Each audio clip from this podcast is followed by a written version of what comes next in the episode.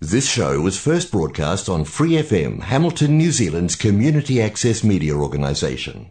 For more information on our lineup of shows and the role we play in the media, visit freefm.org.nz.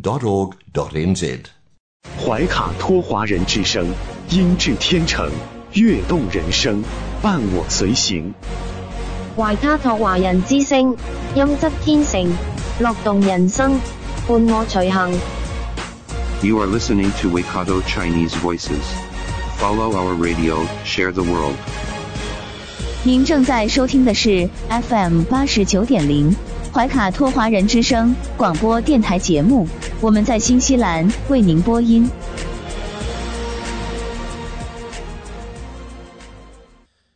听众朋友们，大家晚上好！感谢您准时守候怀卡托华人之声。我们的节目正在通过收音机立体声调频 FM 八十九点零和微信公众服务号博雅文创为您并机播出。时间来到了二零二二年十一月七日星期一晚上的七点钟，在接下来两个小时的黄金时段，将由我奥斯卡还有我的搭档小峰轩轩为您共同带来。首先和您见面的栏目是由您熟悉的《中新时报》特约播出的新闻晚班车。天涯不遥远，世界在耳边，声音通四海，资讯传万家。怀卡托华人之声新闻晚班车，聆听中国，感知世界。新西兰时间七点，现在我们进入由新西兰南北岛全国发行的《中心时报》带给大家的新闻晚班车。在接下来的十分钟里，小峰和奥斯卡与您一起回顾新西兰国内新闻。我们首先来看第一条消息：新西兰最新疫情动态发布，卫生部通报，上周新增两万零八百零二例社区传播，四十一例涉疫死亡，三百二十二人住院，其中八人进入加护病房。截止目前，全国累计报告超一百八十万例确诊，死亡总数为两千一百一十九例。BA 五仍然是新西兰主要致病毒菌，约有百分之八十病例感染该毒株。与此同时，BA 二点七五和 BQ 一点一病例也在近几周有所增长。在十月十五日至二十八日期间，环境科学研究院所发现二十六例 BQ 一点一病例，十五例 XBB 病例。新西兰医学实验室研究所所长特里泰勒此前表示，实际病例数字可能要高出许多。如果观察污水检测结果，我们会发现病例数字更像是每周五万例。根据卫生部的说法，污水检测分析表明，通报病例数字可能比实际低出百分之三十五至百分之四十五。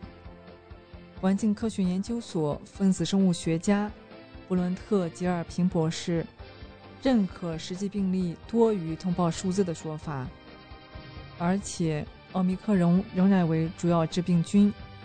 眼下，关于新一轮疫情浪潮袭来的预测源源不断。泰勒称自己会选择佩戴口罩，并鼓励他人多为弱势群体考虑。我们经常只想着自己。但有些人还没有感染新冠，如果他们感染，可能会出现不良后果，甚至死亡，不只是个人的事情。根据统计，新西兰在此前一周新增两万零五百二十二例社区传播，十八例死亡，三百二十三人住院，其中八人进入加护病房。关注新冠疫情相关报道。尽管卫生部通报上周新增两万零五百二十二例社区病例，然而新西兰医学实验室研究所所长特里泰勒表示，实际病例数字可能要高出许多。当特里泰勒确诊时，他曾对自己所出现的炎症症状感到震惊。在过去十二个月中，病理学行业据悉已经流失超过二百五十名科学家和技术人员。泰勒称，他所在的行业和其他卫生部门并无不同。工作量和压力陡增，工作条件恶化。我们是一个较为年长的科学团队，因此处境十分困难。培养一名科学家至少需要五年时间，无法找到快速解决方案。以前就应该有一个计划，现在我们正在努力。新成立的新西兰卫生局正在协助处理相关事宜。泰勒相信会迎来转机，问题最终会得到解决，但短期内我们需要渡过难关。尽管样本积压和人员短缺导致检测速度放缓，但泰勒强调准确性未受影响。目前，全国实验室每天处理超二十万次检测。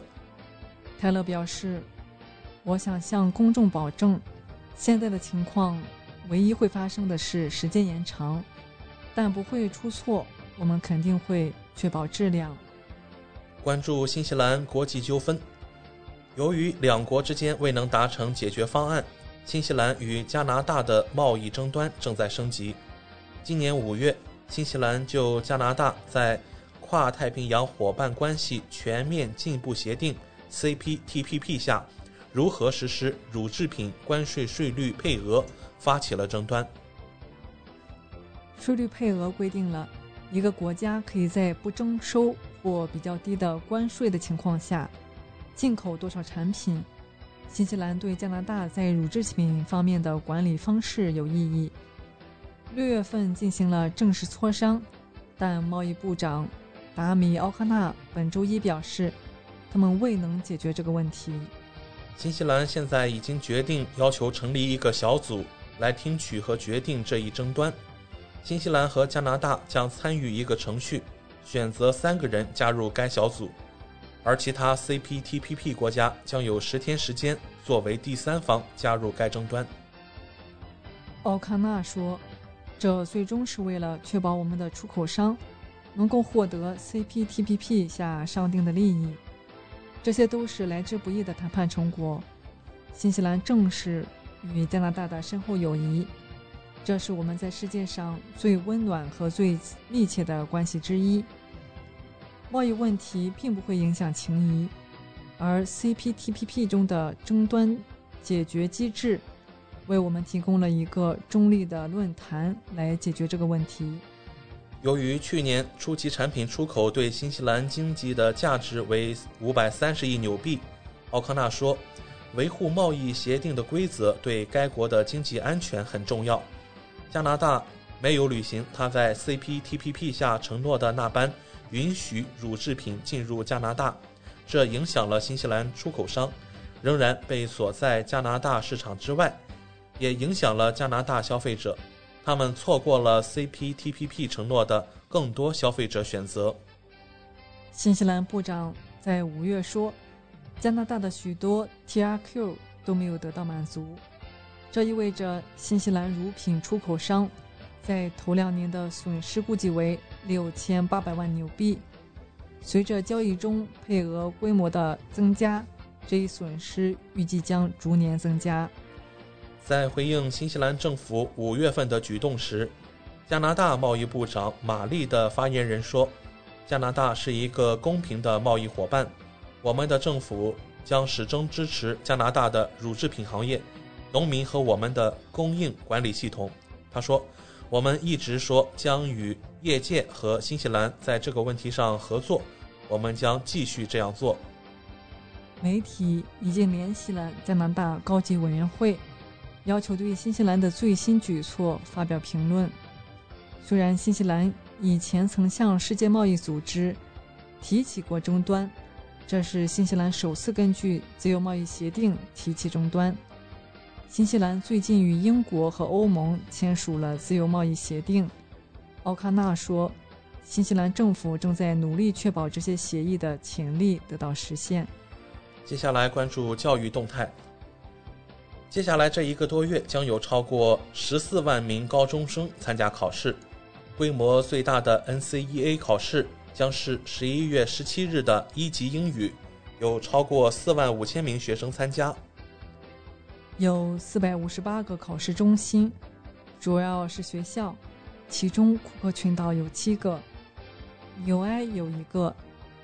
NZQA 发言人安德里亚·格雷表示，学校将遵循公共卫生建议，学生的座位将相距一点五米。大多数考试都是在现场完成的，只有不到一半的学生可以在有监督的中心参加在线考试。临床心理学家杜格尔·萨瑟兰说：“计划好考试后有几天的休息时间，以恢复健康是关键。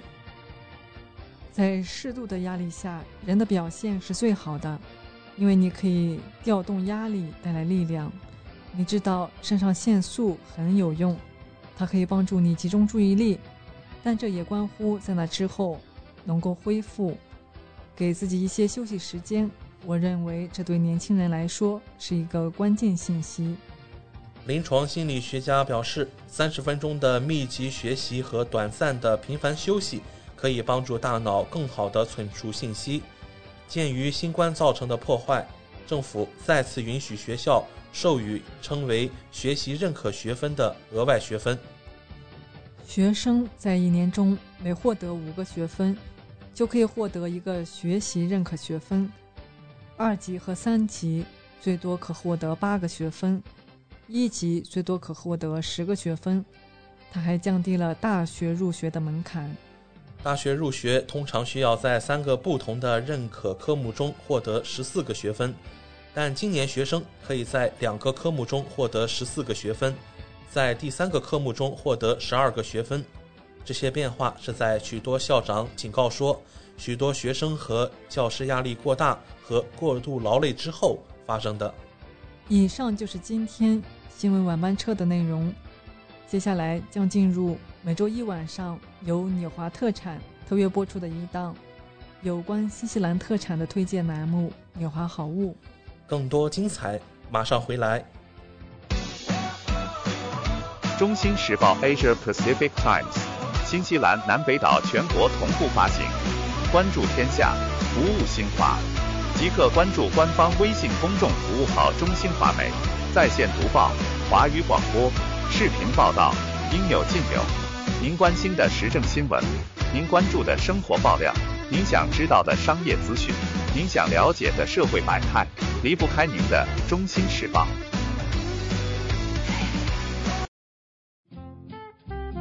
您正在收听的是怀卡托华人之声，调频立体声 FM 八十九点零，这里是新西兰中文广播电台节目。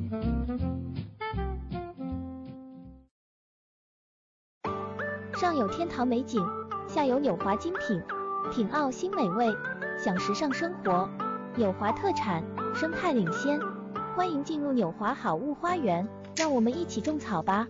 选全球特产，还看纽华好物。各位怀卡托华人之声中文广播的听众朋友，主播奥斯卡问候大家晚上好，感谢您继续关注我们的节目。从二零二一年开始，怀卡托华人之声迎来了一位全新的品牌嘉宾。我们请出新西兰纽华特产的好物推荐官，和收音机前和正在线上收听节目的新老朋友们认识一下。大家好，这里是纽华好物，我是你们的种草师小牛，今后就由我来给大家种草啦。小牛晚上好，很高兴在今后的每周一与您共同为听众朋友带来我们的纽华好物。没错。纽华好物是一档介绍新西兰本土特产的栏目，其中“纽”就是代表英文音译的纽西兰，也是华人朋友习惯发音的新西兰，而“华”自然就是中华大地了。纽华特产的名字太有意义了，收音机前和正在线上收听节目的听众朋友，通过哪些渠道可以了解我们纽华特产呢？纽华特产的官方网站是。三 w 点 n z i n c n 点 com，这个域名其实非常好记。n z 代表新西兰英文简称，而 c n 是中国的英文简称，用 i n 连起来，n z i n c n 其实就是新西兰在中国的意思。嗯，没错。还有一个更简单的办法，听众朋友，无论您用谷歌还是百度搜索“纽华特产”。点击排名第一个搜索结果，就进入我们的官方网站了。是的，大家有什么不明白的，也可以添加我们的微信号“纽华”的汉语拼音全拼 “n i u h u a”，很乐意为大家解答。当然，大家还可以通过每周全国出版的《中新时报》醒目的位置，找到纽华特产最新最全的整版促销海报。嗯，线上购物的确是在疫情期间保证自己和他人健康的安全方式。小牛，我们消费者在纽华网上购物的时候，在支付环节也会更方便吗？嗯，是的，主持人这个问题，相信大家都很关心。数年以来，纽华特产与时俱进，在前期人民币纽币银行转账的基础上，先后开发并上线银联支付、微信支付以及支付宝扫码支付。您可以方便的使用您喜欢的方式，通过人民币或者纽币进行支付，完全不产生任何手续费。有这样简单便捷的多项选择，真是太好了。下单以后，我们可以看到物流情况吗？没问题，纽华特产在用户后台植入了您的专属物流跟踪系统，保障海淘用户随时掌握国际快递清关的状况，真正让消费者做到全程监控。上周纽华好物通过推荐官小牛的介绍，相信听众朋友对于贺寿利纤体巧克力味代餐奶昔粉好健康。藤黄果绿茶瘦身胶囊以上产品有了一个比较详细的了解。那么今晚的节目，我们和大家聊些什么话题呢？你的肌肤每天都在受伤害，手机、电脑辐射、加班熬夜、作息不规律、紫外线光照、使用垃圾食品，那就需要我们的月光宝盒。原花青素胶囊，它含有一百粒月光宝盒，开启机灵逆转之旅。它是葡萄籽中的爱马仕，减少伤害，选择原花青素，能够防止胶原蛋白和弹性蛋白分解，帮助胶原蛋白生成，健康头发和指甲。淡化色素沉着，缓解腿部疼痛、沉重感症状，还可以提高耐力。针对业余运动员提高耐力，还可以保护眼睛和血管健康。谢谢小牛的介绍。那么我们想知道了，什么是原花青素呢？原花青素是一个自然衍生的健康专有隔离的。原花青素低聚体的基础上的补充，能帮助胶原蛋白生成，保护心脏、眼部健康，减少自由基伤害，增加血管弹性，保持皮肤弹性。让我们来揭秘月光宝盒葡萄籽中的爱马仕吧。原花青素发现者亲自认证的，一九四八年。法国教授第一次从植物中发现原花青素，发明了严格的提取方法，并且申请了专利，被植物营养学认证机构所认证。采用的是世界精确的质量控制方法来确保稳定的组合。只有获得专利授权的产品，才能在包装盒上标注。低聚花青素标签，它经过三次提取，纯度更高。不是所有的花青素都是低聚花青素，买葡萄籽就要认准低聚花青素。花青素经三次提取，纯度更高，效果更好。普通的葡萄籽只是一次提取，好一点的葡萄籽呢？是二次提取，我们的月光宝盒就是三次提取，提取的是低聚原花青素。它选用法国优质的葡萄原料，好葡萄才能提取优质葡萄籽，精选法国波尔多优质葡萄，美丽葡萄原花青素纯度为百分之九十五以上，天然无污染。它还是科学配方，一盒就等于三瓶。月光宝盒添加维生素 C 和二氧化硅，减少弹性蛋白和胶原蛋白的流失，帮助胶原蛋白合成，减少岁月的痕迹。月光宝盒含维生素 C 四十毫克，二氧化硅二十毫克。一盒月光宝盒等于普通葡萄籽加维生素 C 加胶原蛋白，所以是一盒等于三瓶。适用减少氧自由基伤害的人群，要保护心脑血管健康的人群。还有支持胶原蛋白生成，它是锡箔独立包装，采用锡箔独立的小包装，能更好的保护产品稳定性，携带也更方便。月光宝盒原花青素胶囊、葡萄籽精华，产品为天然原料制作而成，由于产品批次不同，从而导致产品形状、颜色。味道和气味的差别属正常现象，请亲们放心下单，正常使用。若疑问，可咨询客服。嗯，那我们这里也准备了几个消费者常会遇到的问题，想要请教小牛。该产品适用于素食者吗？是的，适合素食者使用。服用多久后会有效果呢？每个人体质和吸收情况不同。服用两到三个月后可以看到效果。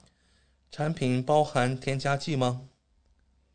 不添加谷蛋白、小麦、酵母、动物产品、牛奶衍生物、盐、乳糖、糖、人工颜色、香料或防腐剂。我们来看一下它的服用方法吧。每天一粒，早上空腹服用，可以防止肌肤衰老。还有提亮肤色，每天两粒，可以早晚餐前服用，可以淡化细纹色斑，紧致肌肤。每天服用三粒呢，是早中晚餐前服用，可以有效防止静脉曲张，保护视力，强韧头发和指甲，适合二十岁以上的成人。每盒有一百粒哦。好的，下面让我们来看一下我们的奥绒红色微脸面膜，有五片装的，它是第二代微脸面膜，革新升级，一拉一贴，威廉立现，特别添加了角鲨烷成分哦。让我们来看一下，它是澳洲本地最火的断货王，常年跃居澳洲权威药房。护肤类销量第一，稳居澳洲出口销量第一。威廉奇迹全新升级，升级配方，功效更极致，革新膜布，提拉更出色。它的保质期是三年，每盒有五片，能够微雕微脸，提拉紧致，抚平细纹。你是否有这些烦恼呢？年纪越大，脸越垮，三百六十度全死角，双下巴，拍照秒变低头族，大圆脸，头发也挡不住，水肿胖，拍照只能靠边站，没轮廓，侧面肉坨坨。第二代全新升级的微脸面膜。让你每个角度上镜都完美，能够提拉紧致、重塑轮廓、消除水肿、抚纹细滑。新一代微脸奇迹，它是脸部的塑身衣，革新膜布，提拉更出色，环形提拉，人工人体工学专属设计，弹性服帖，紧贴轮廓不变形。零点一毫米厚度，轻薄隐形，微型塑脸技术，大脸变小脸，全脸立体支撑，多方位提拉紧致，收紧双颊线条，提拉下巴轮廓，立体你的苹果肌，媲美威廉微雕塑，突破地心引力，颜值向上，收紧脸颊线条，肌肤紧实，它是大饼脸的救星。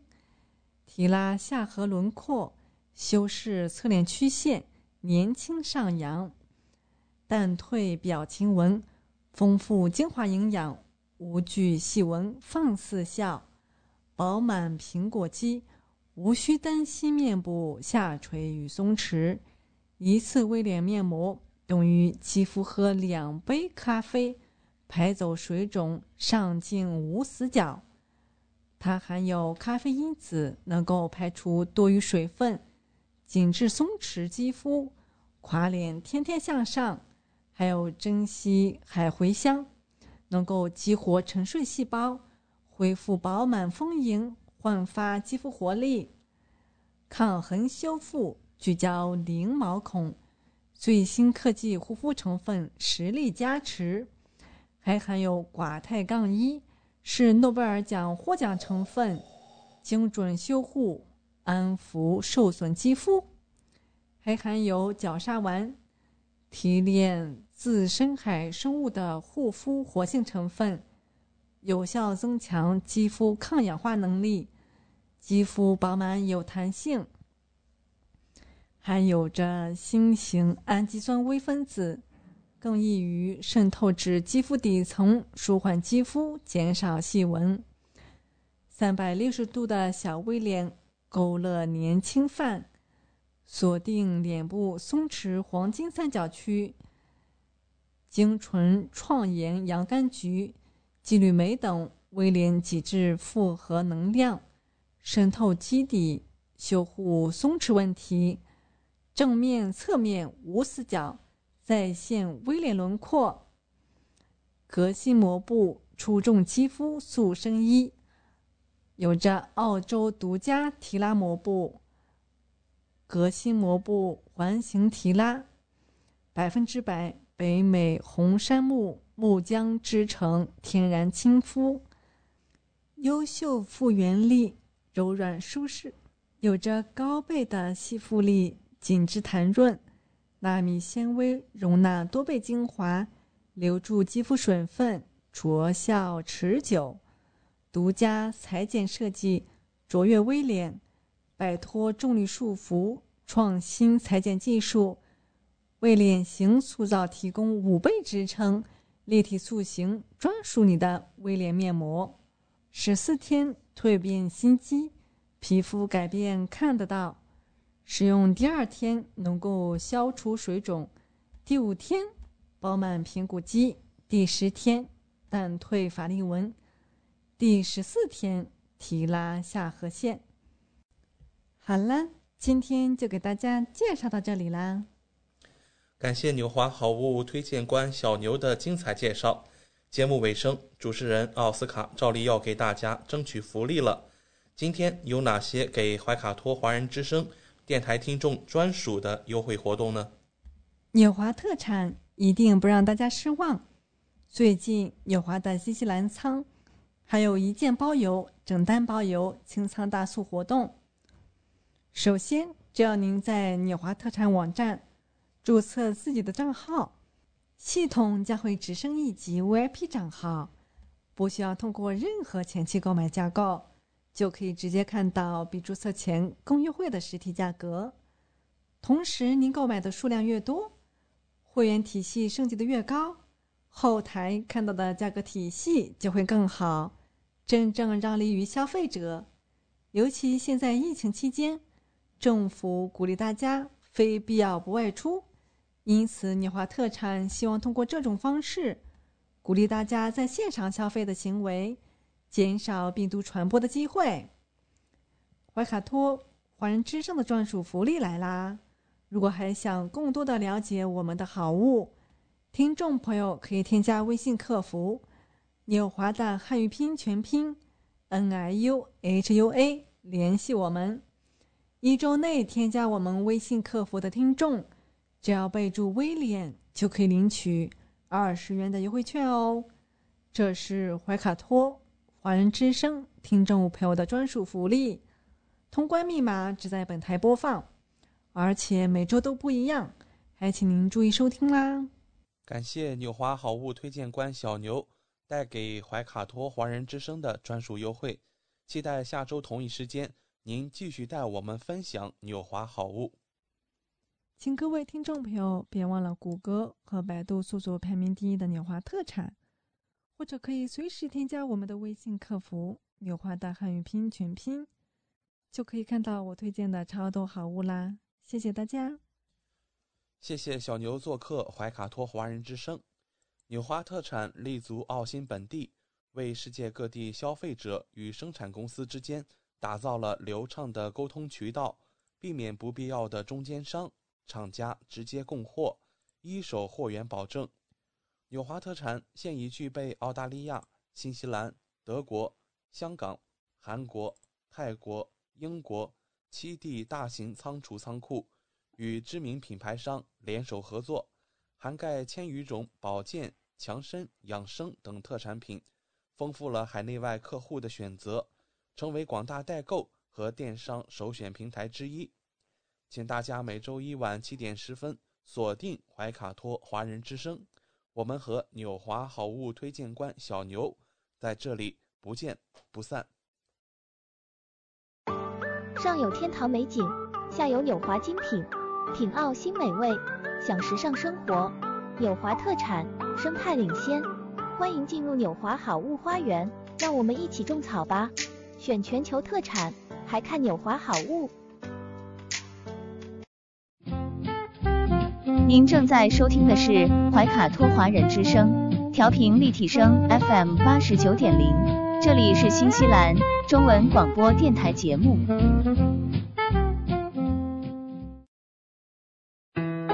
资讯全方位，生活零距离，新西兰大小事，有声世界，无限精彩。听众朋友们，大家晚上好。很高兴在这个寂静的夜晚和您在空中电波相会了。现在我们来到了新西兰大小事节目单元，在这里我们和您分享发生在怀卡托周边以及新西兰全国的大型新闻资讯。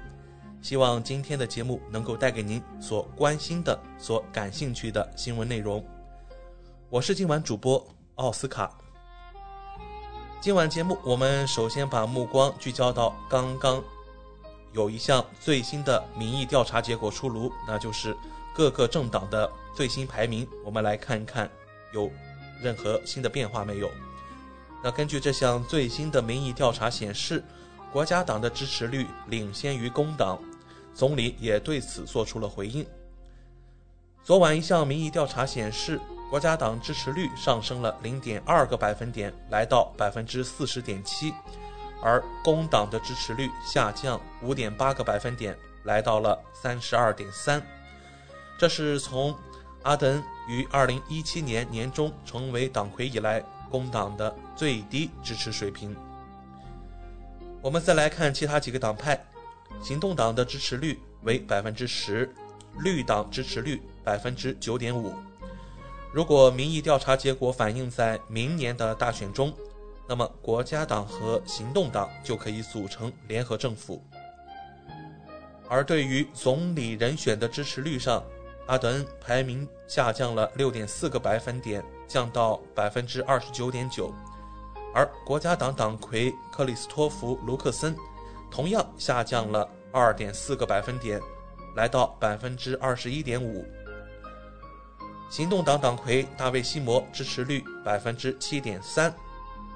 而我们看到一位老面孔，他就是温斯顿·皮特斯，也回归了这项排名，他获得了百分之四点二的支持率。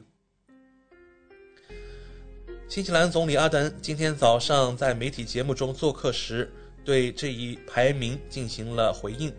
他说：“我不是根据民意调查来治理国家的，我是根据人民来治理的，我是按照。”我认为我们人民的需求来治理的。总理补充说，工党自己内部也有民意调查，所以我们对此还是有点感觉的。在我们的定期民意调查中，国家党和工党并驾齐驱，所以我认为这才是一个相当准确的代表。而且我们距离选举还有大约一年左右的时间。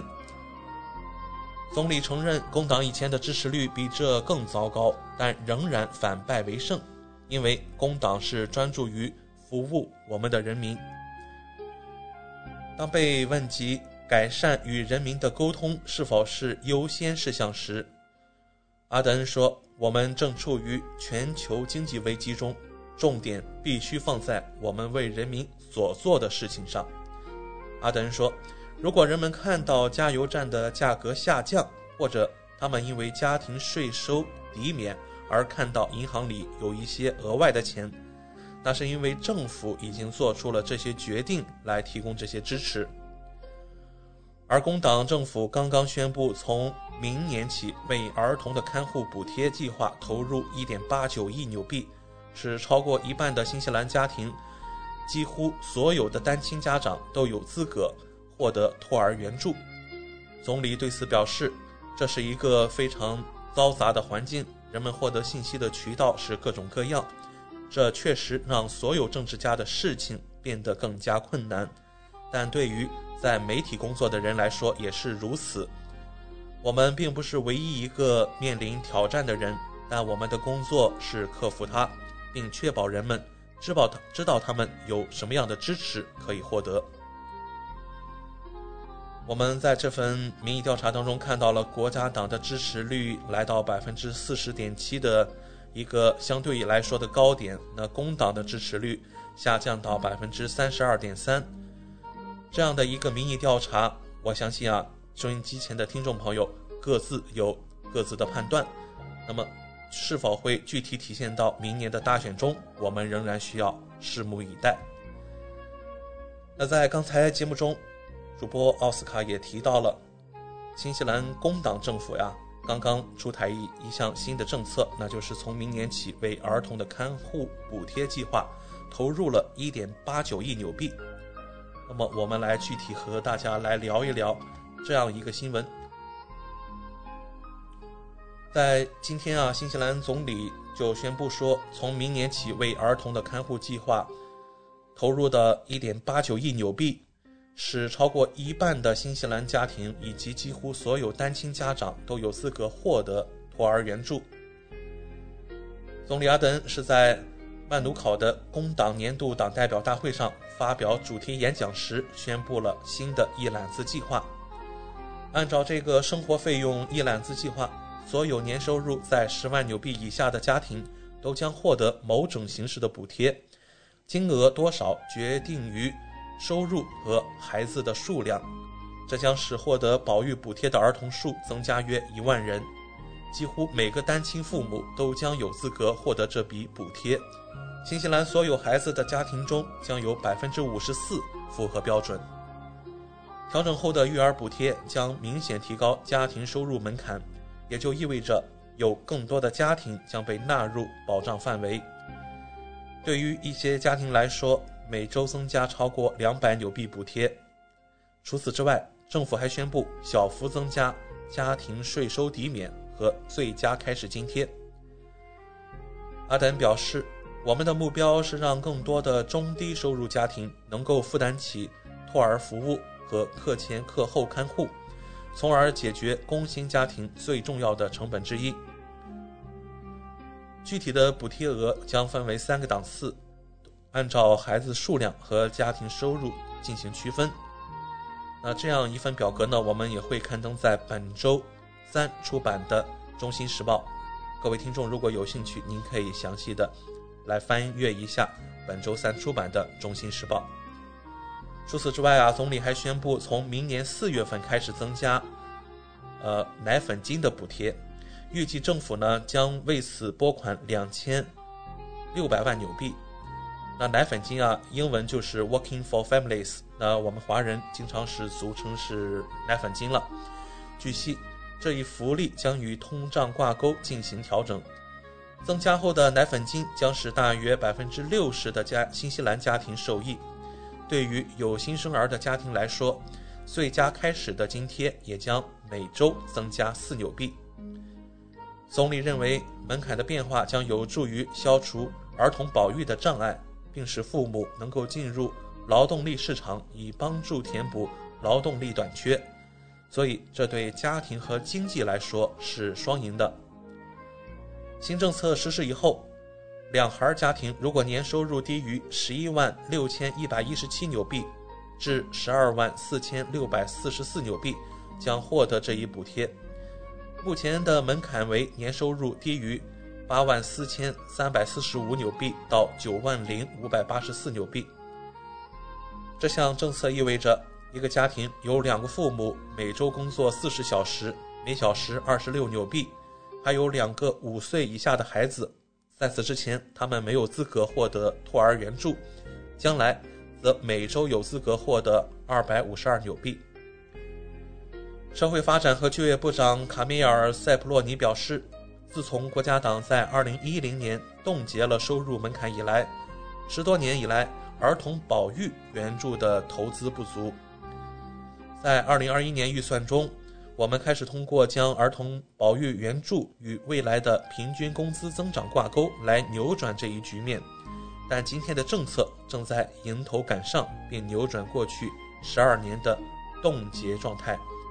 这些变化将扩大儿童保育津贴和校外保育和娱乐津贴的资格。塞普洛尼说：“让托儿服务更实惠，将有助于消消除工作的经济障碍，特别是对于单亲父母和中低收入的人。”那我们来和大家解读一下小幅增加的家庭补贴。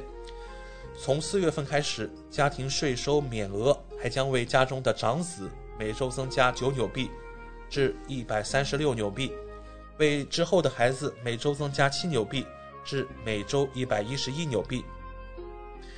与此同时呢，最佳开始津贴，也就是 Best Start 这种津贴啊，将从每周的六十五纽币增加到每周六十九纽币。塞普洛尼对此表示，对于近百分之六十的新西兰家庭来说。增加家庭税收抵免将是一点额外的援助，家庭税收抵免的通胀调整也将为大多数工薪家庭提供一点额外的救济。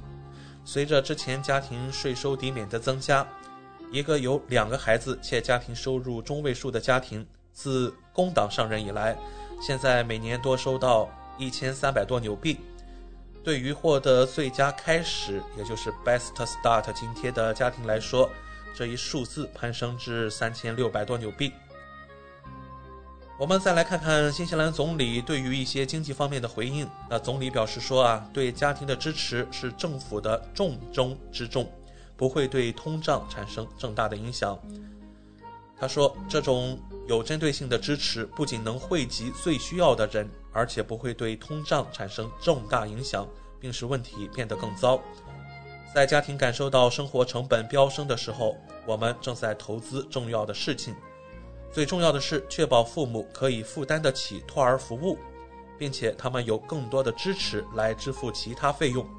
这也是为了让孩子们有机会在生活中获得最好的开始。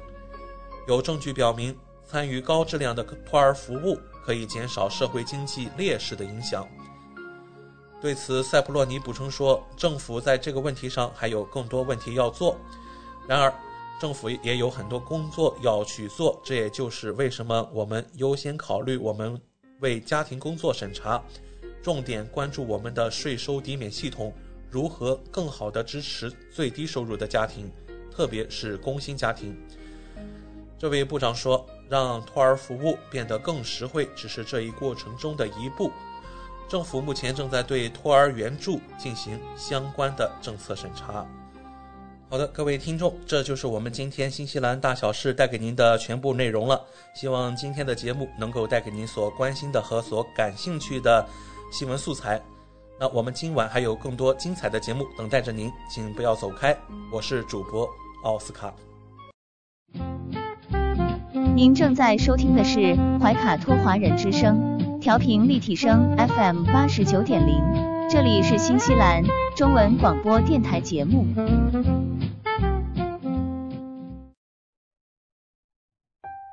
光影随行，戏如人生。怀卡托华人之声中文广播，带给您精彩经典的影视剧和纪录片分享。让我们与您展开一段胶片之旅，共同陶醉于光影世界。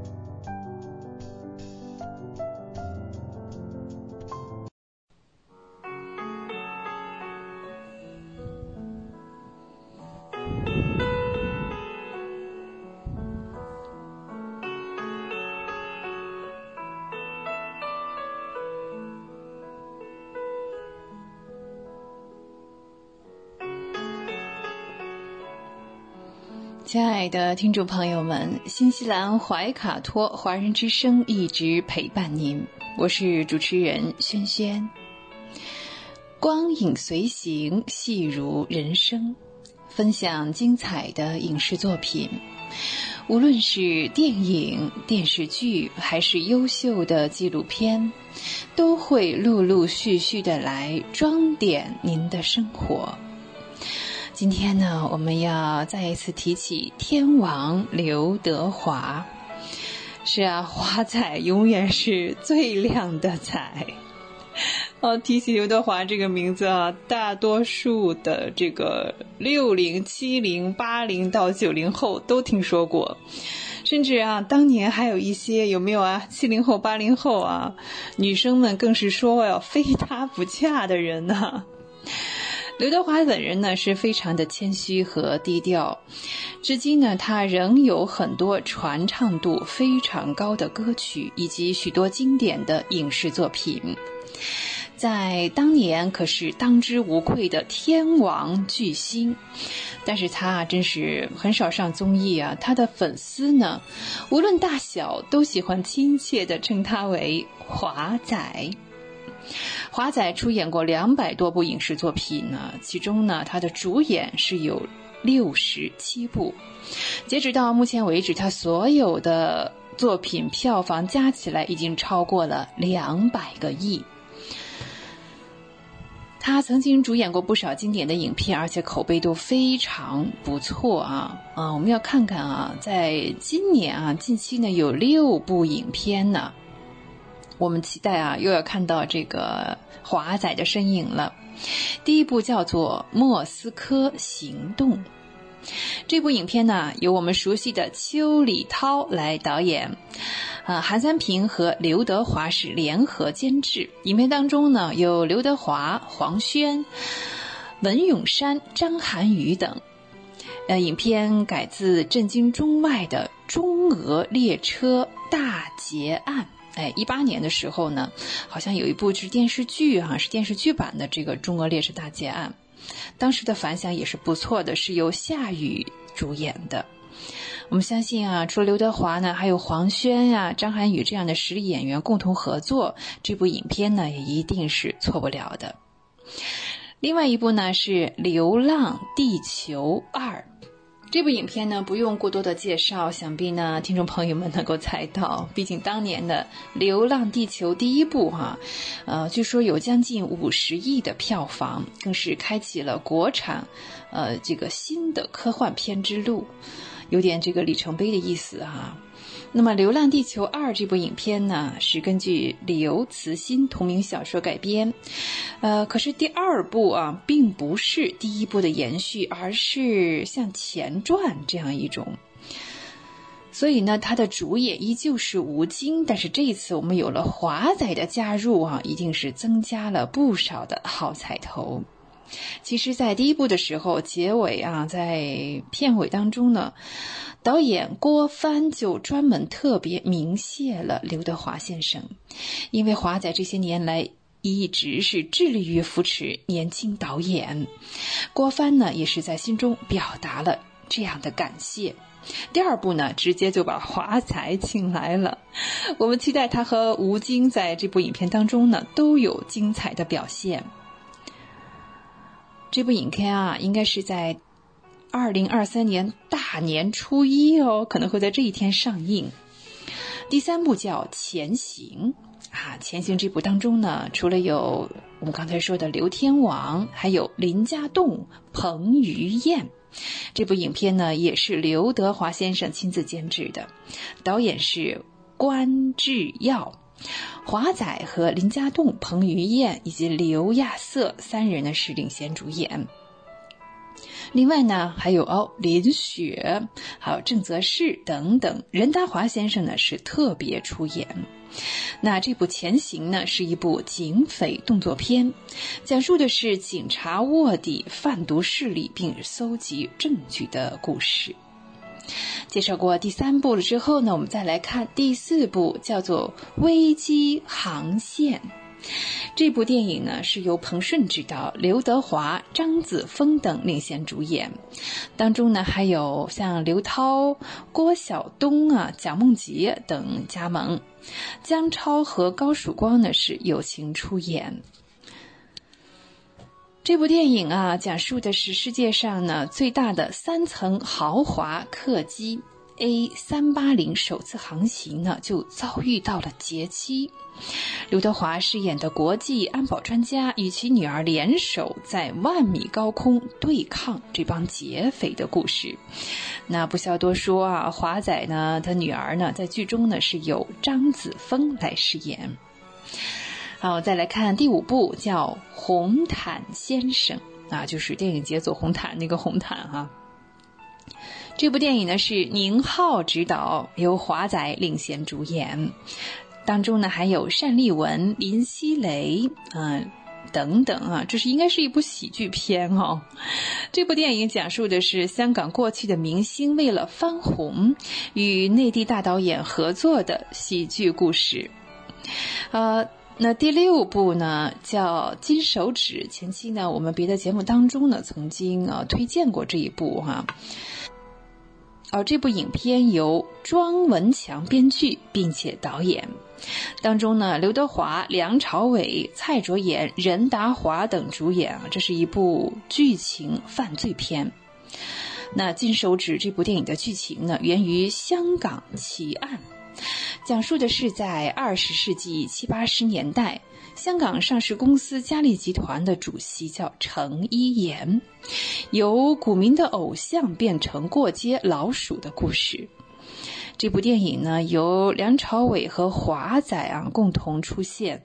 那那剧情呢，也是和廉政相关，题材呢也是很好的，想必会是一部质量不错的，嗯，正能量的好剧。嗯，曾经被誉为优秀港片的《无间道》，哎，当年也是华仔和梁朝伟一起合作的，相信在。这一部《金手指》当中呢，他们会有更加精彩的表演。啊，现在单是放出来的剧照来看啊，就非常有当年那个《无间道》的那个腔调啊。呃，那这有六部影片当中呢，既有这个警匪，又有喜剧啊，还有剧情片。哇，六部电影啊，听起来还是蛮过瘾的。我们非常期待华仔最靓的仔为我们带来呃更加精彩的电影体验。啊，聊过电影之后呢，我们来聊一下最近期的国内电视剧。前期的节目呢，我们曾经介绍过有一部电视剧叫《底线》啊，这是一部政法剧。那今天呢，我们再来聊一部电视剧，叫做《无间》。《无间》是一部这个谍战的大剧，这当中呢有王志文、靳东，还有记得吗？《人民的名义》当中的高书记，对高育良的扮演者哈。此外呢，还有王丽坤、沈笑等等，将在年内开播。那刚才这么一聊呢，可见这部作品的剧本、演员啊，都是顶级的配置。《无间》这部作品呢，在去年的三月份就开始筹拍，九月份的时候呢，已经完成了拍摄。之后的这段时间里，一直都在做着后期的工作，然后呢，寻找合适的啊上映时机。这部作品的制作应该是非常的豪华，对制片人来讲，完全是按照。电影的标准去打造的，大家可以想象啊，作品的画面、光线、构图是多么的精美。对于班底来而言呢，大家更加关注的是这个演员的阵容。好，靳东不必说了啊，前面节目刚刚聊过他。呃，多年以来呢，他一直让观众们念念不忘啊。这部作品当中呢，他搭档的女主角呢是王丽坤。王丽坤呢，嗯、既是大美女，又是实力派的演员。近年来啊，他个人的作品数量哈、是稍有减少，但这并不会影响他的实力。那王志文先生的加盟可以说为整部作品的质量真是打了一个保票哈。作为嗯，这是表演艺术家了，他这个年纪，王志文可以说是一举一动，连他的眉毛都是戏。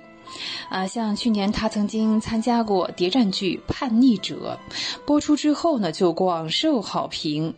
这个应该是这部《无间》播出之后，他又会增加了一个经典的荧幕形象。接下来是我们要聊这个高书记了啊，张志坚和王志文一样，也是知名的实力派。《人民的名义》中啊，他的演出让人真的是印象十分深刻，难以忘怀的。他把高育良这个角色的精髓给大家呈现了出来，以至于啊，我们一看到这个张志坚先生，第一个反应就是高书记啊。怀卡托华人之声，音质天成，悦动人生，伴我随行。懷卡托華人之聲，音質天成，樂動人生，伴我隨行。You are listening to Waikato Chinese Voices. Follow our radio, share the world. 您正在收听的是 FM 八十九点零怀卡托华人之声广播电台节目，我们在新西兰为您播音。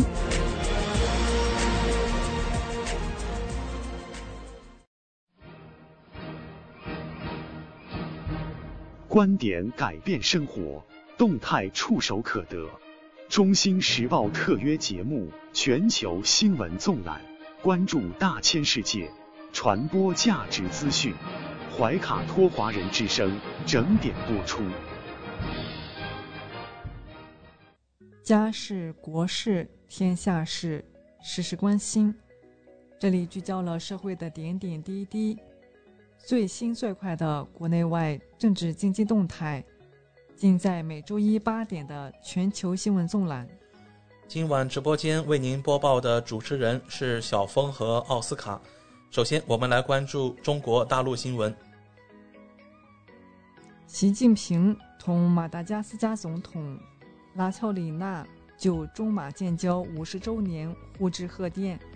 中央宣讲团在新疆、供销合作社系统、湖南等地宣讲党的二十大精神。第十四届中国航展即将举行，C 九幺九抵达珠海。中国履行湿地公约三十周年成就展在武汉开幕。白鹤滩水电站十号机组投产发电。中国人民银行公布的最新数据显示，基础设施建设投资力度加大，十月净增新规模一千五百四十三亿元。农业农村部消息，中国已成为世界第一灌溉大国，当前耕地灌溉率高达百分之五十一。北京城市副中心绿色发展论坛十一月八日开幕。京唐京滨城际铁路进入运行试验阶段。上海发布关于加强新时代老龄工作的实施意见。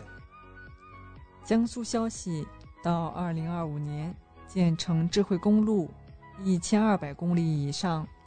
江西赣州一店面爆炸致一死十余伤，应急管理局消息，附近居民已转移。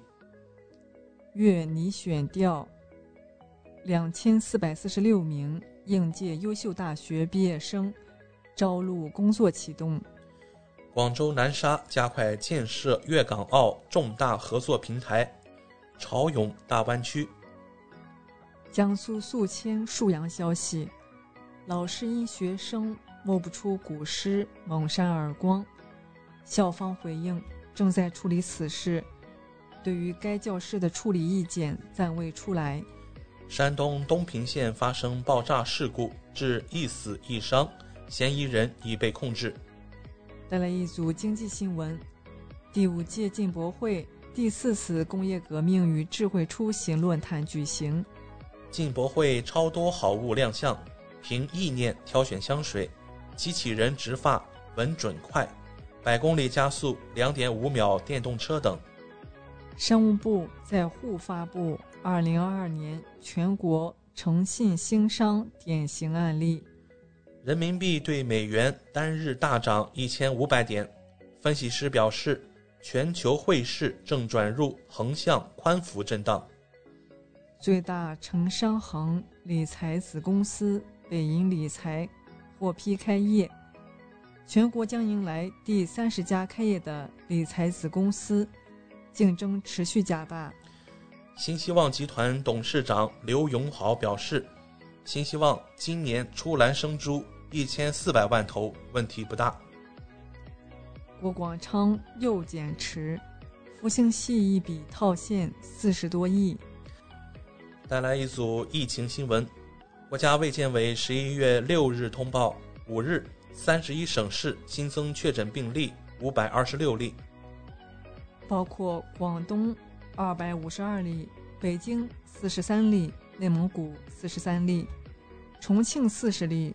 山西三十五例，新疆二十三例，河南十六例，湖南十一例，云南十一例，陕西九例，黑龙江七例，山东七例，四川六例，甘肃六例，青海五例，福建四例，江苏两例，贵州两例，河北一例，辽宁一例，浙江一例，江西一例。新增本土无症状感染者。三千八百九十四例，其中广东一千三百三十例，内蒙古六百四十九例，新疆五百一十六例，黑龙江二百九十六例，湖南二百五十三例，河南一百七十四例，青海一百例。三十一省份累计报告接种新冠病毒疫苗三十四亿四千零三十四点六万剂次。国药集团董事长。刘静珍表示：“我已经打了七针疫苗，无惧病毒。”河南省省长在郑州指导疫情防控工作，尽快恢复正常生产生活秩序。郑州消息对此次疫情中暴露出的问题深感不安，并深表歉意。呼和浩特消息不准对居民户门一封了之，单元门一锁了之。小区大门一关了之。私自外出隐瞒行程，内蒙古一家三口确诊病例被立案。十一月五日，广州海珠区新增一千两百五十三个感染者，高度集中在凤阳街康路片区。广州疾控回应：奥密克戎变异株传播速度快，隐蔽性强，极高的人口密度。为病毒的快速传播创造了适合环境。广州本土感染者陡增，有中高风险区人员外溢。广州保证管控区内快件正常派送。法治方面，应急管理部消防救援局副局长张福生涉嫌严重违纪违法，接受审查调查。落马近一年后。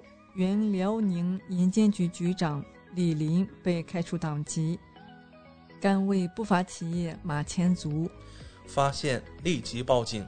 黑龙江警方悬赏八十万抓捕两名嫌犯。军事方面，中央军委印发意见，要求全军认真学习、宣传、贯彻党的二十大精神。运油二零歼十六。攻击二无人机首次振翅中国航展。海军陆战队某旅开展侦察破袭行动，多维立体侦察手段同步展开。文体新闻：二零二三年国考网上报名与资格审查工作结束，共有二百五十九点七七万人通过了用人单位的资格审查，与录用计划数之比。约为七十比一。教育部消息，五方面举措优化校园疫情防控。一种手工制作的纸盒狗风靡中国高校，年轻人偏爱趣味社交。“十三五”以来，我国中医药领域共获二十三项国家级科技奖项。华为开发者大会二零二二肺功能评估及慢阻肺研究即将正式上线。第三十一届金鹰奖，马丽获最佳女配角感言：继续超越自己。世锦赛全能摘银，张博恒把苏炳添当偶像。力压韩国队短道速滑混合接力，中国队夺冠。体操世锦赛。微肖元卫冕高低杠冠军，邹静媛吊环摘银。二零二二全国乒乓球锦标赛战况：辽宁女团六夺全锦赛冠军，创造历史。二零二二北京马拉松落幕，中国选手包揽男女冠军。高台方面，高新闻，截至十一月六日零时。香港新增四千九百八十八例确诊病例，十三名确诊病人在公立医院离世。香港幼儿版复必泰开放预约。香港举行二零二二年度勋衔颁授典礼，共有八百八十九人获授勋衔及嘉奖，为香港特别行政区成立以来人数最多。台湾新闻。十一月六日，台湾新增两万四千三百五十五例确诊病例，新增四十七例死亡病例。大陆专家表示，赠台大熊猫团团身体状况逐渐向好。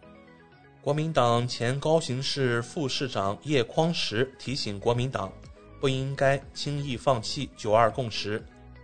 国际方面，中老铁路开通运营十一个月。累计运输货物九百八十六万吨。易新欧，中欧班列对德进出口年均增速百分之六十四点七。中越海警开展二零二二年第二次北部湾海域联合巡航。商务部回应加拿大要求三家中企撤出对家矿产投资，将坚决维权。世界开放报告二零二二。二零一二年至二零二零年，中国开放指数提升百分之五点六。多国政要及国际组织负责人在第五届进博会开幕式上致辞。多国人士表示，坚持开放，中国为全球发展注入新动能。明治中国总经理松井表示，没有比中国更具魅力的市场。截至北京时间。二零二二年十一月六日二十一时二十一分，美国约翰斯霍普金斯大学统计数据显示，全球累计确诊六亿三千二百五十三万四千九百二十例，其中死亡六百六十万零三百四十九例。美国累计确诊新冠肺炎病例九千七百七十三万四千二百六十一例，累计死亡病例。一百零七万两千五百八十二例。为拼中期选举，拜登、奥巴马、特朗普在关键州同日现身关键州宾夕法尼亚。特朗普最新喊话：若共和党输了参议院，不知道美国还能不能再活两年。当地时间十一月五日，美国科罗拉多州发生枪击事件。致一死二伤。纽约曼哈顿公寓失火，致至少三十八人伤，两人重伤。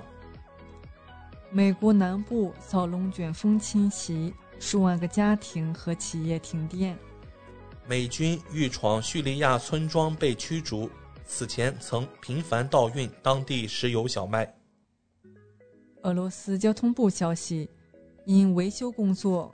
克里米亚大桥将暂停汽车通行。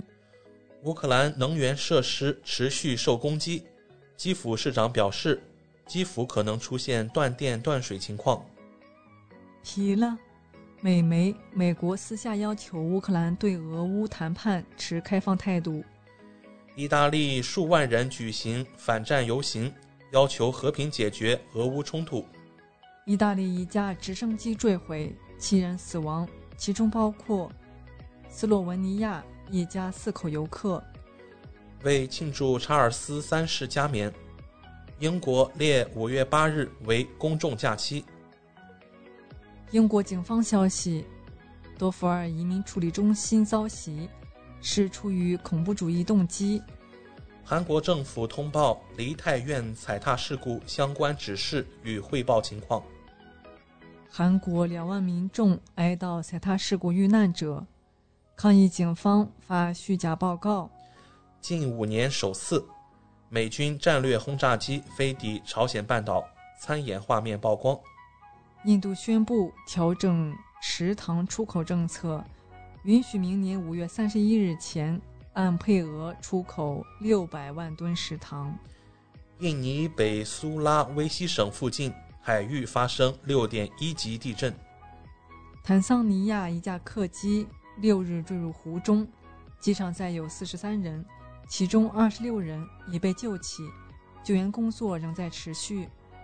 以上就是今天全球新闻纵览带给您的全部内容。主播小峰和奥斯卡，感谢您的收听。中新时报 Asia Pacific Times，新西兰南北岛全国同步发行。关注天下，服务新华，即刻关注官方微信公众服务号“中新华媒”，在线读报、华语广播、视频报道，应有尽有。您关心的时政新闻，您关注的生活爆料，您想知道的商业资讯，您想了解的社会百态，离不开您的《中新时报》。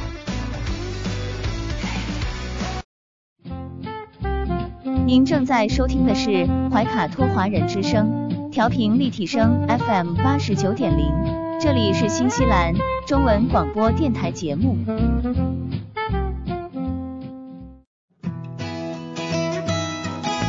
分享读书的快乐，重温经典的感动。怀卡托华人之声今天读书，甄选全球文坛精品，和您一起读好书，好读书。共品文化大餐。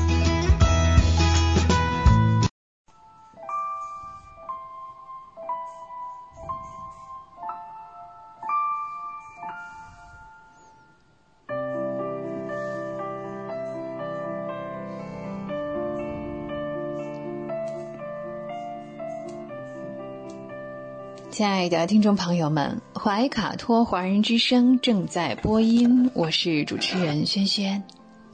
又到了今天读书这个小栏目的时间，每期与您分享值得阅读的好书好文，平淡质朴，娓娓道来，让大家在繁忙的工作生活之余，来一点文化加餐。那今天呢，我们将要打开的是比较特别的一本书啊。这本书呢是由上海译文出版社出版，由日本 NHK 特别节目录制组共同合著的一本书，翻译呢是李颖，叫做《女性贫困》啊。这本书的名字叫《女性贫困》，那就是这女人为什么会穷呢？呃，讲的是日本社会的贫困的女性群体，以及她们是如何生存的。这本书呢，呃，既然是 NHK 特别节目录制组合著呢，我们由此可以想见哈，这是由一个特别的电视报道节目改编而来。女性的贫困这本书啊，就是脱胎于两部纪录片，在书中呢，比纪录片增添了更多的个案。从这些案例当中呢，我们能够看到，日本的年轻贫困女性已经成为一个日渐庞大的群体，并且还在不停的扩大。在日本，年薪两百万日元是一道贫困线。嗯，我们要说哈，嗯，还需要申请国家的补贴哈。换算一下，两百万日元啊，相当于多少人民币呢？大概是啊十二万啊。那十二万可能人民币看起来并不算少，可是怎么就贫困了呢？日本的物价非常高啊，嗯。我们找一个就是去年去过日本的朋友问过哈，看看那边的物价呢。日本买鸡蛋相当于北京鸡蛋价格的四到五倍，同样的一个西瓜啊，在日本呢，它的价格相当于北京西瓜价格的十一倍还要多。那一千毫升的鲜牛奶啊，是北京的两倍到三倍这样的价格。那物价呢，还在不断的浮动着，到了逢年过节还会涨价。那以这样的物价呢，呃，每个月平均一个月一万块的生活费，真的是还是比较拮据的哈。这是吃的东西。那日本的出行呢？嗯，像公交车、地铁的起价是一百这个六十日元，这是北京票价的十二倍，呃，北京地铁价格的四倍。那出租车呢，价格是相当于北京价格的五倍。根据日本的数据显示呢，处于工作年龄段，我们说工作年龄段就是从二十岁到六十四岁哟。对，对于日本女性来说，六十四岁都还是在工作的年纪哈，啊，不可能像呃中国这样啊，呃五十岁左右就可以退休啊，或者是五十几岁啊。单身的女性当中啊，嗯。那在日本这种情况下呢，三个人就有一个是贫困户，还就是说，在二十岁到六十四岁的单身女性当中啊，有三分之一是贫困的。日本街头呢，其实随处可以可见的这些便利店呐、快餐店啊，嗯，里面有很多穿着干净的制服、微笑工作的女店员。那这些人呢，其实嗯。他的时薪都不到一千日元，那换算成人民币，也就是一个小时呢是六块钱。即使呢每周工作四十个小时啊，还是不可能达到一年两百万日元的贫困线哦。也就是说呢，要生活在贫困线以下。再考虑一下物价，这个基本的生活开支呢，恐怕也是很难维持。没有奖金，没有交通福利，升职加薪也是不可能的。哇，这我们看，这跟我们在这个电视剧里啊、电影里看到的怎么不一样呢？哦，当然了。那日本的影视剧当中呢，大部分是由男主外女主内啊，女人呢只是把家庭和孩子照顾的妥妥帖帖啊，真的是一副其乐融融的生活景象。嗯，这也是脱胎于现实。当然啊，日本这个国家呢，直到二十世纪末，男性都充当着一个家庭中挑大梁的身份，那这也是一个家庭的主要经济来源。那事实上呢，就意味着，如果家庭里的男性缺失了，嗯，比如说意外去世、生病、离婚，那女性就要单独来面对呃家庭生活，面对社会生活。近年来，尤其是离婚啊。日本的离婚率呢也是不断的升高，一些女性呢要独自带着一个甚至两个孩子出来啊，嗯，面临着重新回归社会的现实。很多人呢是只能租房子住的，找到的工作呢也是临时工，没有正式的工作，很快就会陷入贫困状态。嗯，那糟糕的是呢，除了生活上的压力，随着年龄的增长呢，还会患上各种各样的疾病啊。比方说呢，二十九岁的奈奈子就是其中的一员。那记者去采访她的时候呢，她四岁的儿子也在旁边。她跟儿子说呢：“哦，接下来妈妈跟阿姨有话要讲，你要安静哦。”哎，你想一个四岁的男孩啊，正是调皮的时候，但是呢，他真的会自己跑到一边安静的玩起来。哇，这个不知道孩子是不是因为平时看到了妈妈的辛苦啊，幼小的心灵里呢，并不想给妈妈添麻烦。这是奈奈子啊，她是一年前离婚，离婚的原因呢是前夫有严重的家庭暴力。所以呢，且不要说抚养费了，他连现在的住址都不敢告诉前夫。嗯，应该说是身无分文的，他是逃命出来的。那奈奈子呢，也是一名合同工，工资是按小时计算的。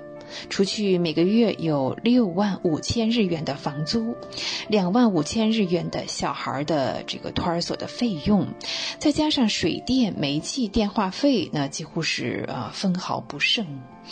另外呢，在呃婚姻当中呃遭受的家暴呢，让他患上了嗯怎么说呢，算是精神上的抑郁吧。精神上的压力呢，嗯，被诊断为社交恐惧症。那这也要上医院去看呢，这也是也要花钱的。好，我们再来看没有结婚的这一组哈，二十四岁的小爱啊，两年前从大学毕业。有记者去采访他的时候呢，他是在一边打零工一边找工作。小爱在很小的时候呢，父母就离婚了，是母亲一手把他带大的。小爱的梦想是长大后能够找一份跟旅游相关的工作。为了这个梦想，他大学的选择是旅游专业。那和大多数来自贫困家庭的学生一样，小爱的大学呢也是这个助学金贷款。其实，在日本大学当中呢，嗯，应该说也也是三分之一吧的学生哈是贷款来上大学的。他的生活费呢是靠自己打零工赚来的。他当过餐厅的服务员、促销员，还在居酒屋打过工，一天要奔走好几个工作店。但是他并没有耽误学习，毕业的时候呢，修的学分远远超过了毕业要求啊！这是多么争气的一个女孩子。尽管如此呢，就业却是困难重重。他原本呢在日本著名的观光风景区找到了一份工作，但是呢是合同工，不是正式工。那在日本呢，如果不是正式员工啊，呃，合同工呢也是按照小时来计费的，而且他呢同工不同酬和正式员工，并且呢男士和女士的呃报酬也是不一样的。小爱很喜欢这一份工作，但是熬了两年呢，就不得不辞职了。因为这个工资啊，除去纳税的钱，每个月呢几乎都是不够花的。想想有房租、水电啊，有固定的支出，这是一个月有七万五千元。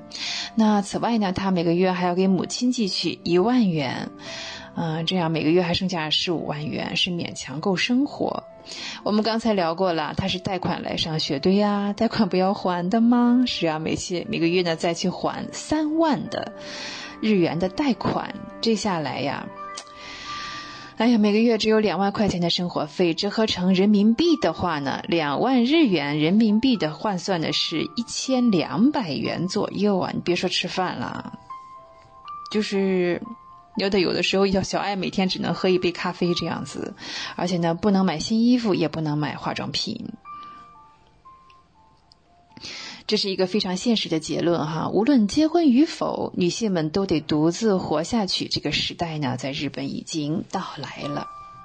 还有一个贫困群体，在日本女性当中呢，是最让人痛心的。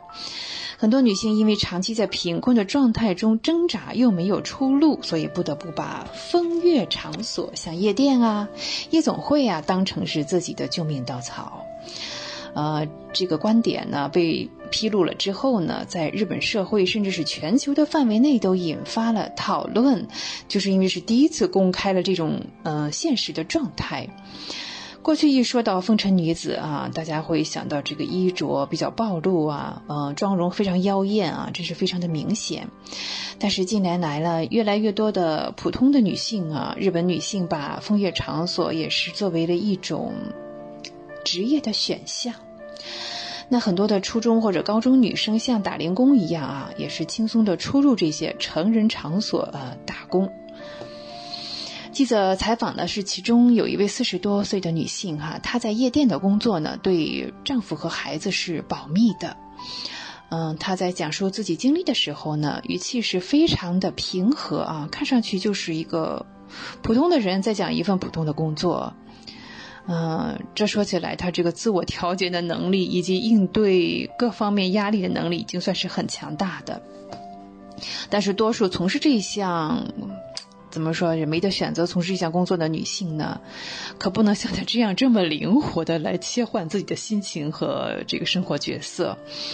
在风月场所里工作的日本贫困女性呢，要面对工作压力和精神上的压力哈。还有这个育儿的压力啊，物质上的压力，其实是非常痛苦的。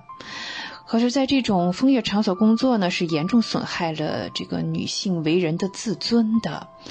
为了找回自尊呢，他们可能会通过其他的，像酗酒啊，这也是需要花钱的。呃，这样一来呢，嗯，不仅是自己的身体健康大打折扣，那孩子呢也会缺少照顾，这无辜的下一代呢也成了牺牲品。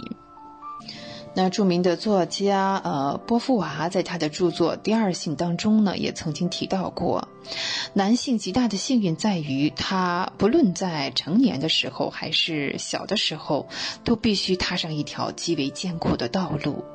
女性的不幸在于，总是被几乎不可抗拒的诱惑包围着，她不被要求奋发向上，只被鼓励滑下去啊，达到快乐就可以。当他发现自己被这种海市蜃楼愚弄的时候，已经为时太晚，他的力量在失败的冒险中已经被耗尽了。这段话很经典啊，用来这个形容当前受传统观念影响的日本女性也非常的恰当。啊，有温度，会思考，爱生活。以上就是本期的今天读书，我是轩轩，这里是怀卡托华人之声，我们天天读书，下期再会，再见。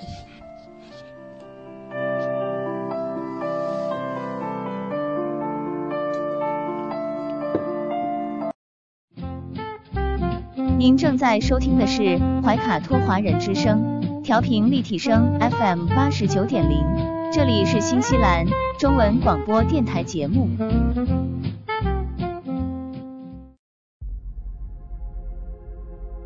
地球是我们既神秘又熟悉的家园，走过了四十多亿年的奇妙旅程。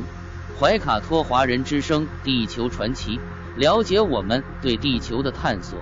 文明的兴衰简史，环境与人类的关系，科技的发展进步，开启一段各方角色在地球舞台演绎的故事。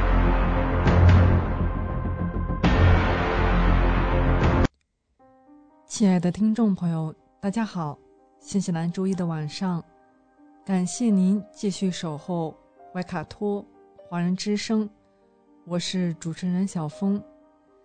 本期节目，我们将要和听众朋友们一起来分享以下几个主要纪念日，它们分别是：十一月七日，今天的二十四节气之一的立冬；十一月八日，明天的中国记者节；十一月九日，本周三的中国消防宣传日；十一月十五日，本周五的双十一购物狂欢节，以及。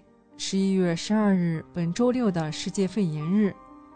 接下来，怀卡托华人之声的主播小峰就和您分享这一周精彩纷呈的节日。第一个是十一月七日的立冬。立冬与每年公历十一月七日至八日交接，代表北半球冬的开始，意味着生气开始闭蓄。万物进入休养、收藏的状态。《月令七十二候集解》记载，立冬有三候：一候水始冰，二候地始冻，三候置入大水为肾。意思是，此时水已经能结成冰，土地也开始冻结。雉指野鸡一类的大鸟。肾为大蛤，古人见立冬后，野鸡一类的大鸟便不多见了，而海边却可以看到外壳与野鸡的颜色相似的大蛤，所以认为至到立冬后便变成大蛤了。这与寒露时却入大水为蛤，同属古人的美丽误解。立冬与立春、立夏。立秋合称四立，在古代社会中是个重要的节日。旧俗中，立冬为民间传统节日，称立冬节。立冬不仅被看作是冬季的首日，还一度被视为历年之首。农历十月初一不仅是十月节，又叫秦岁首，因为秦人沿袭戎羌民族的习俗，以立冬作为年度周期的开始。远在周代就已形成立冬日举国行迎冬祭典的礼俗。是日，天子率领百官身着黑色服饰，车骑仪仗也都一色黑，来到北郊城外，祭祀北方之神黑帝。唐代王琦写过一篇《北郊迎冬赋》，描述的就是当时迎冬祭祀的情景，而且历代封建王朝。都将此列为例行重要岁时祭祀活动之一。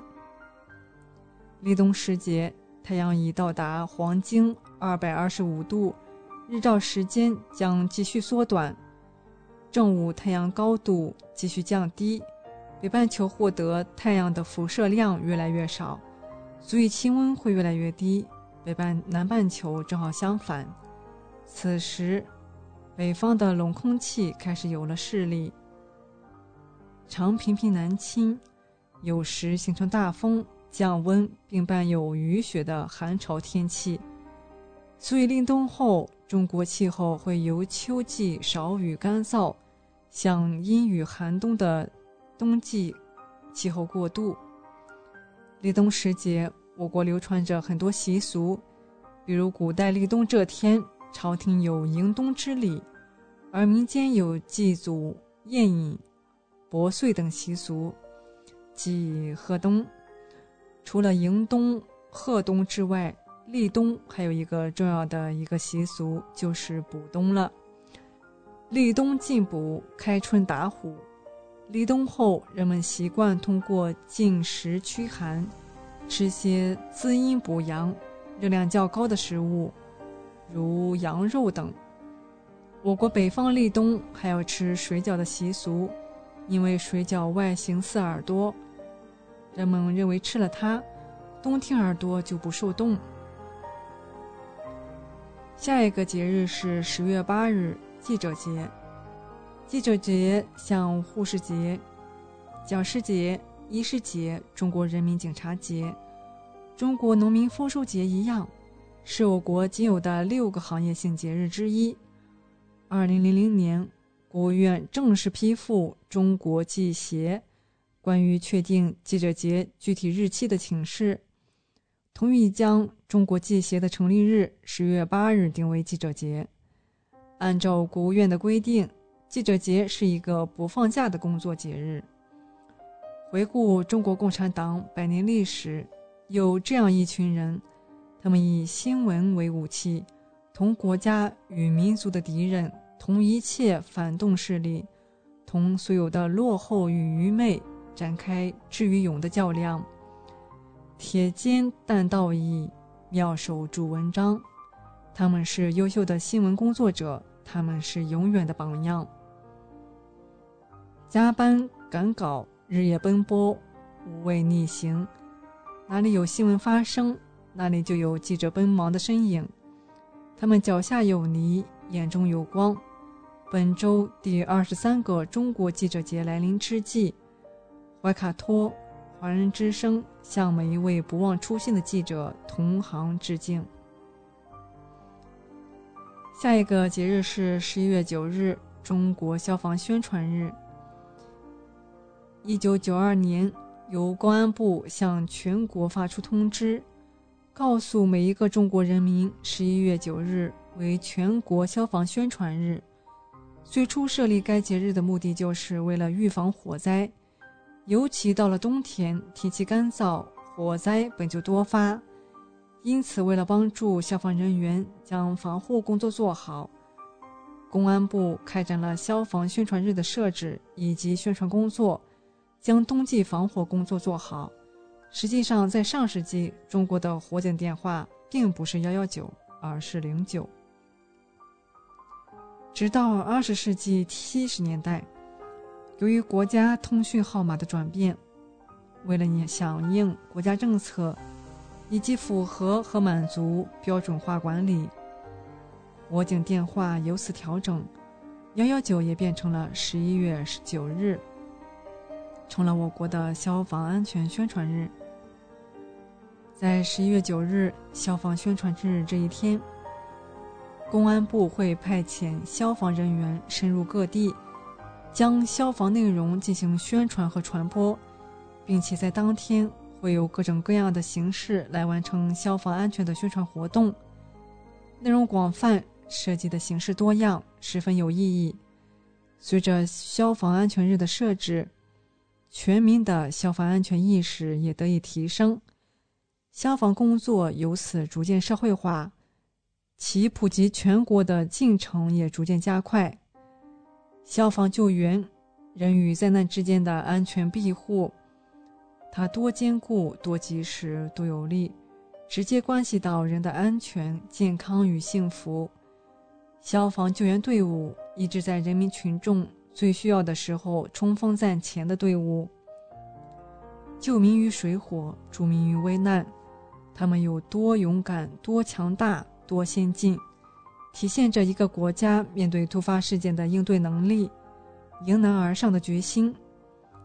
国家综合性消防救援队伍组建以来，以灾情为动员令，以险情为冲锋号，始终奋战在人民群众最需要的地方。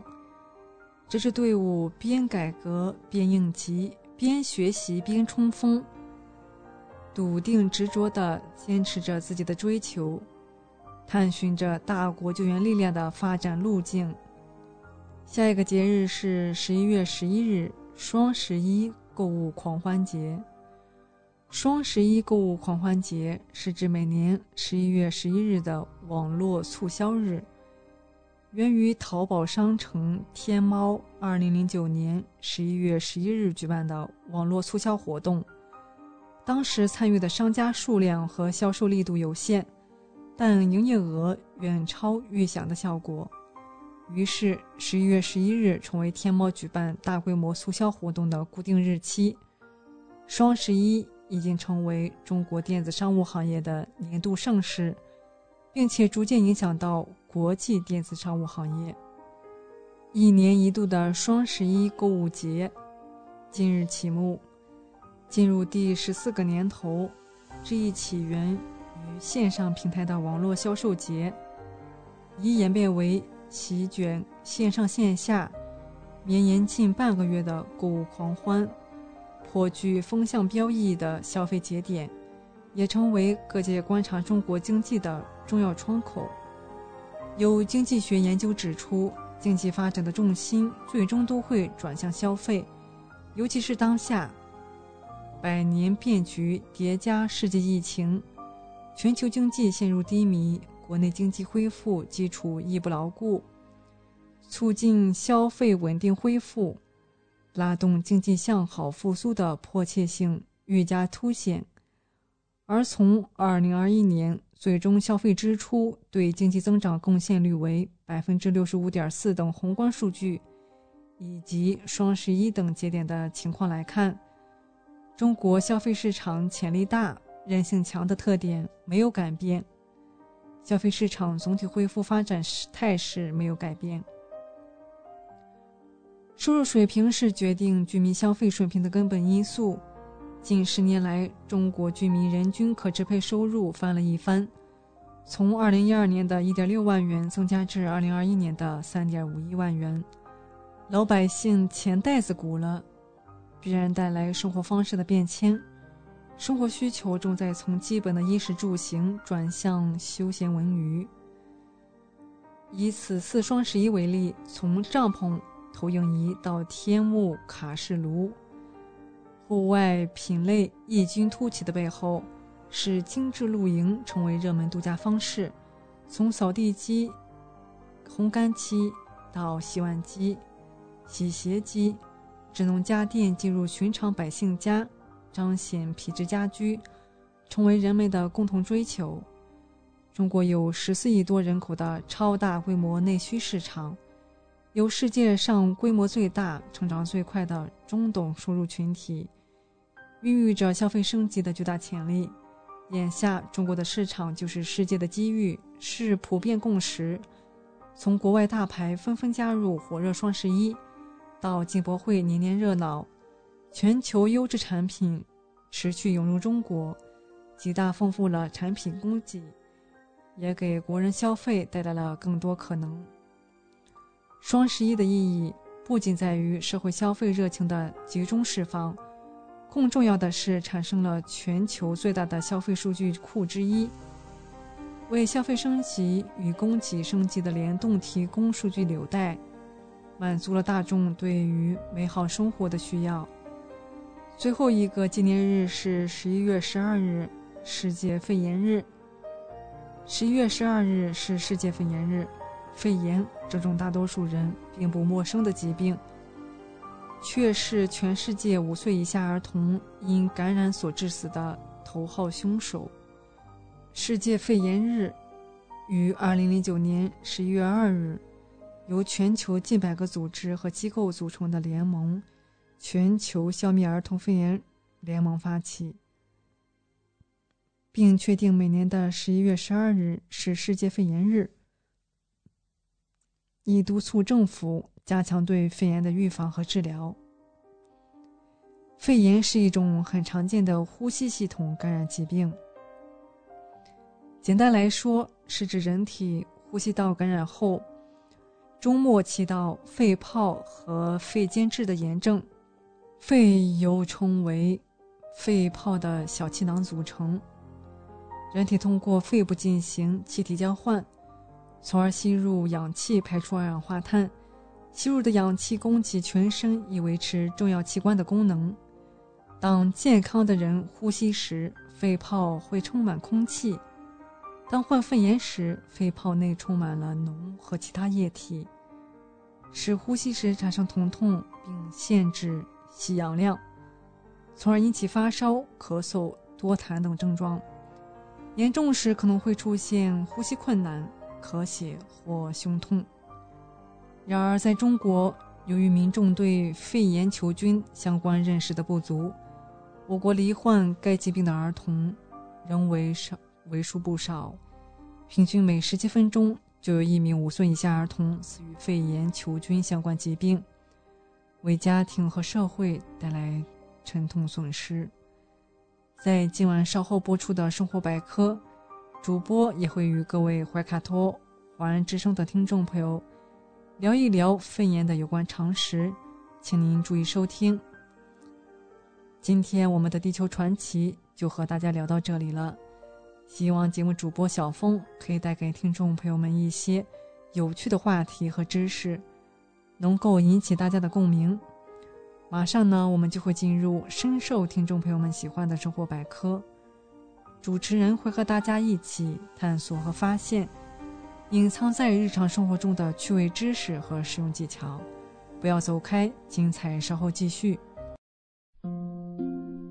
聆听我的声音，精彩您的生活，美妙无处不在。怀卡托华人之声，生活百科。怀卡托华人之声中文广播的听众朋友们，我是主持人小峰。我是主持人奥斯卡，感谢大家今晚的陪伴。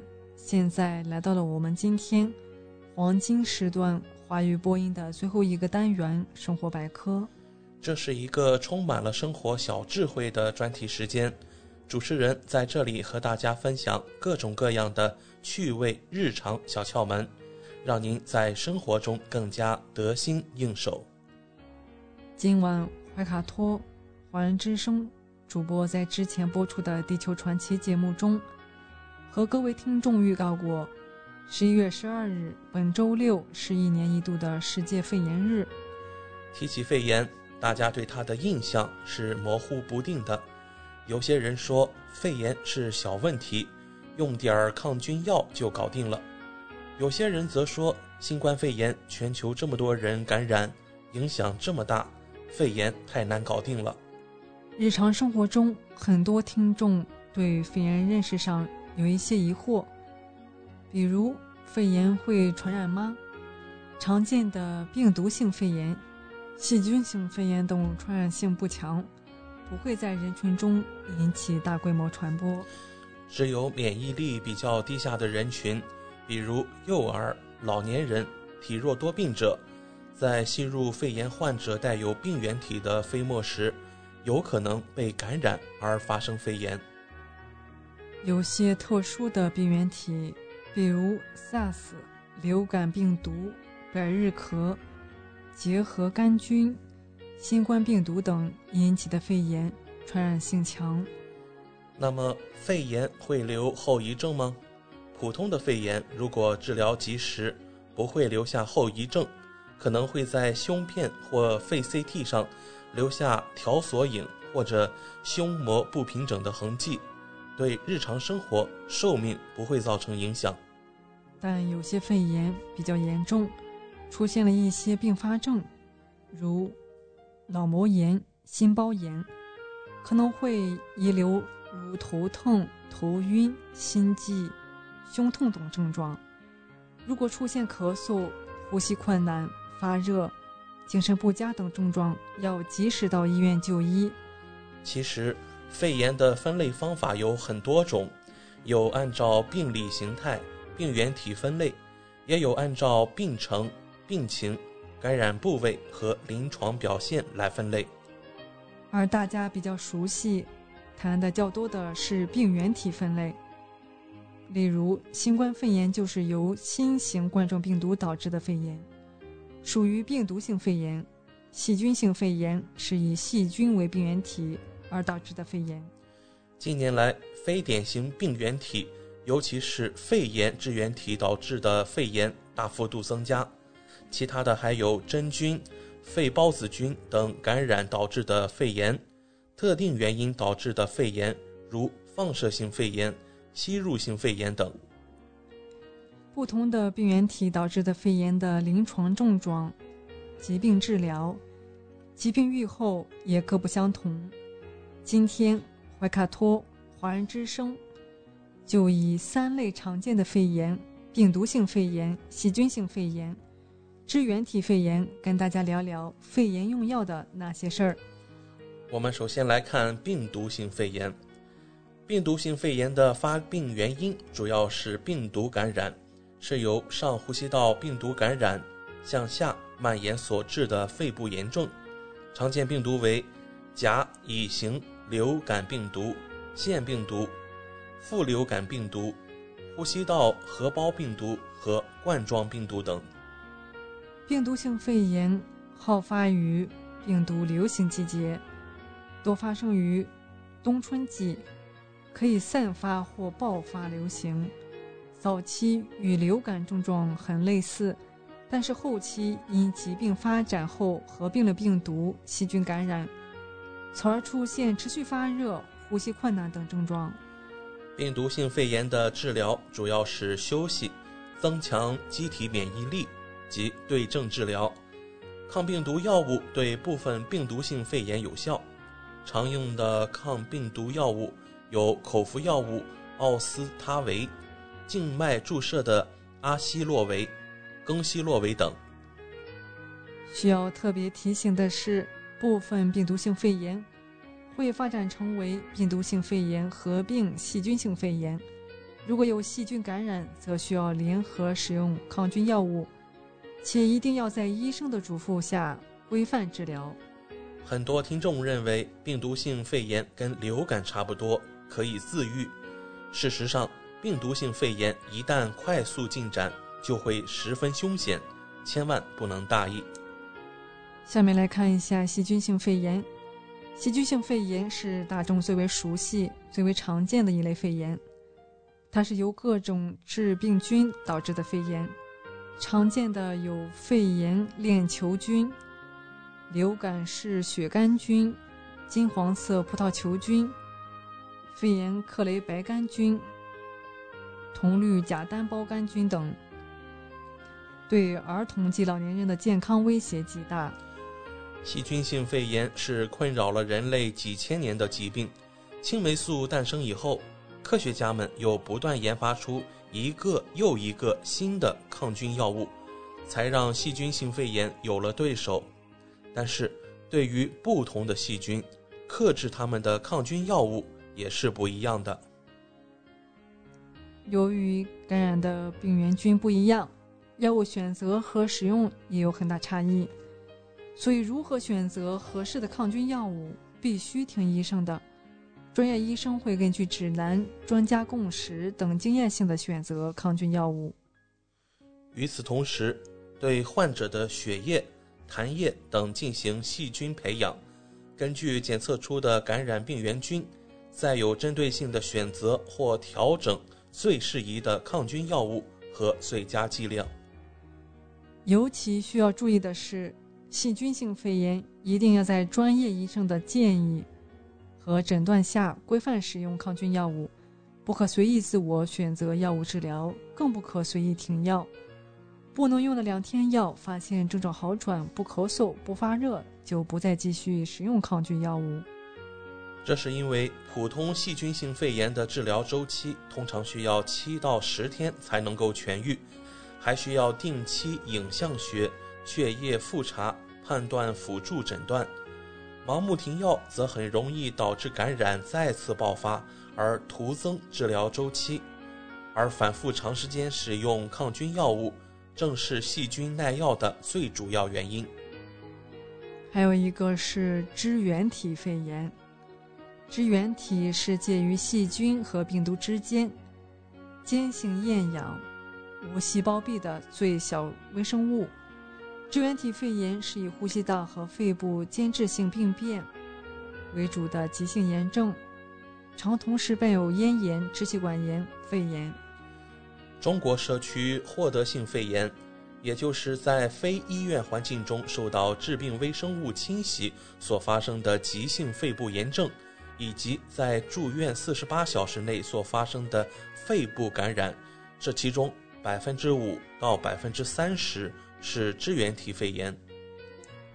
很多权威流行病学调查更是发现，支原体肺炎目前患病率非常高。而且它往往表现为肺部阳性体征少，影像学表现重，病程长，常规抗炎效果不佳等。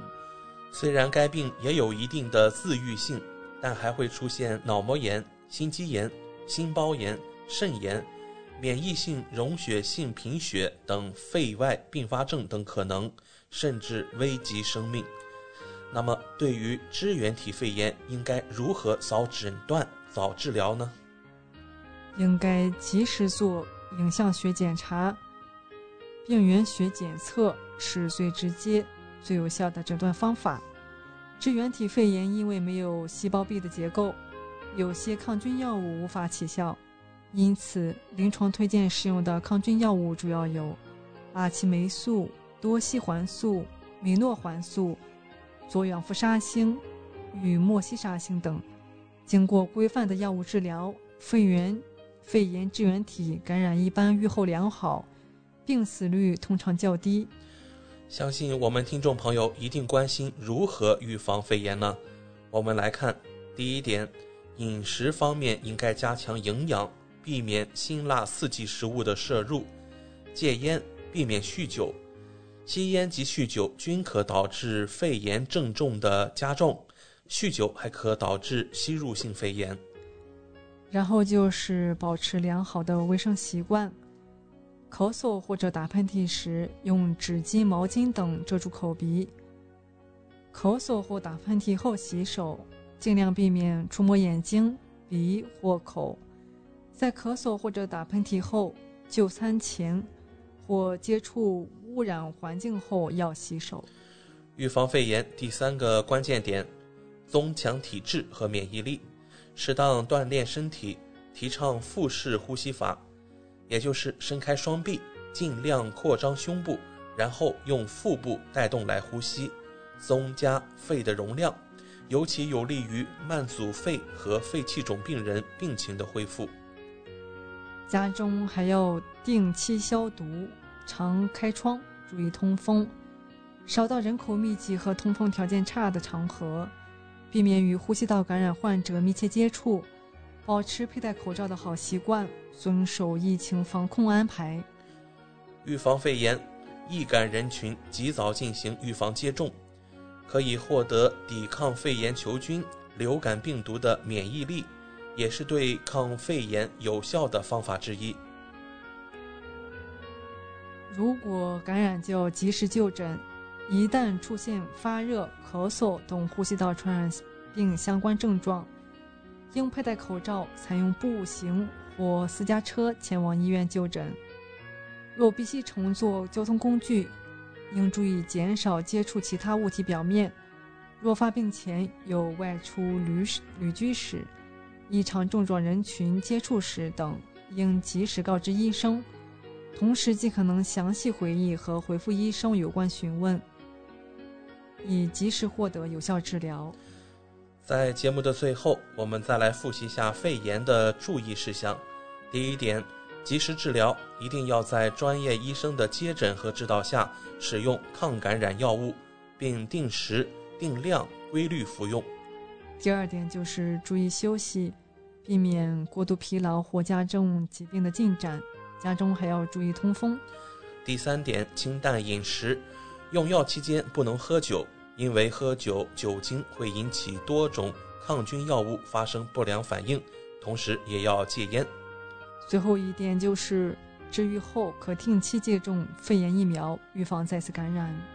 好的，十几分钟的时间过得飞快，今天我们生活百科也要告一段落了。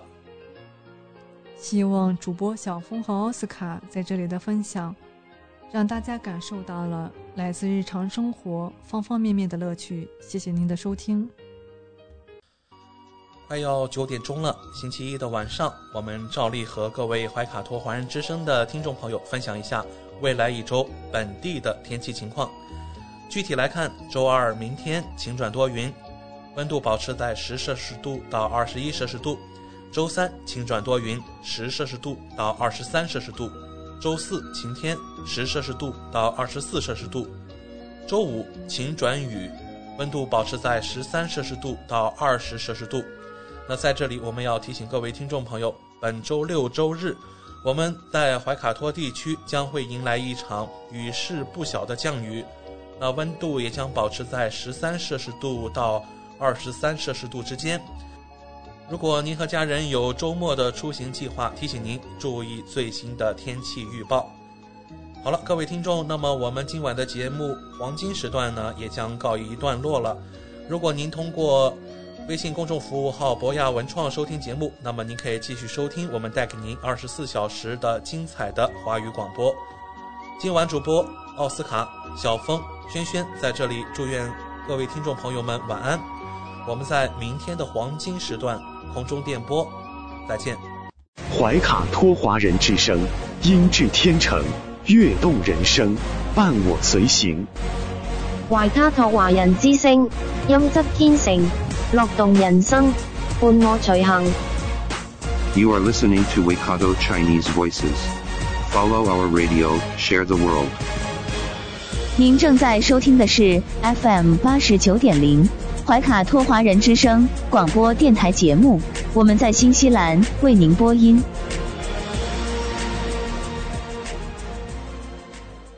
Thanks for listening to this Free FM podcast. If you want to hear more content like this, you can support Free FM via Patreon. Head to patreon.com slash freefm89 to find out more.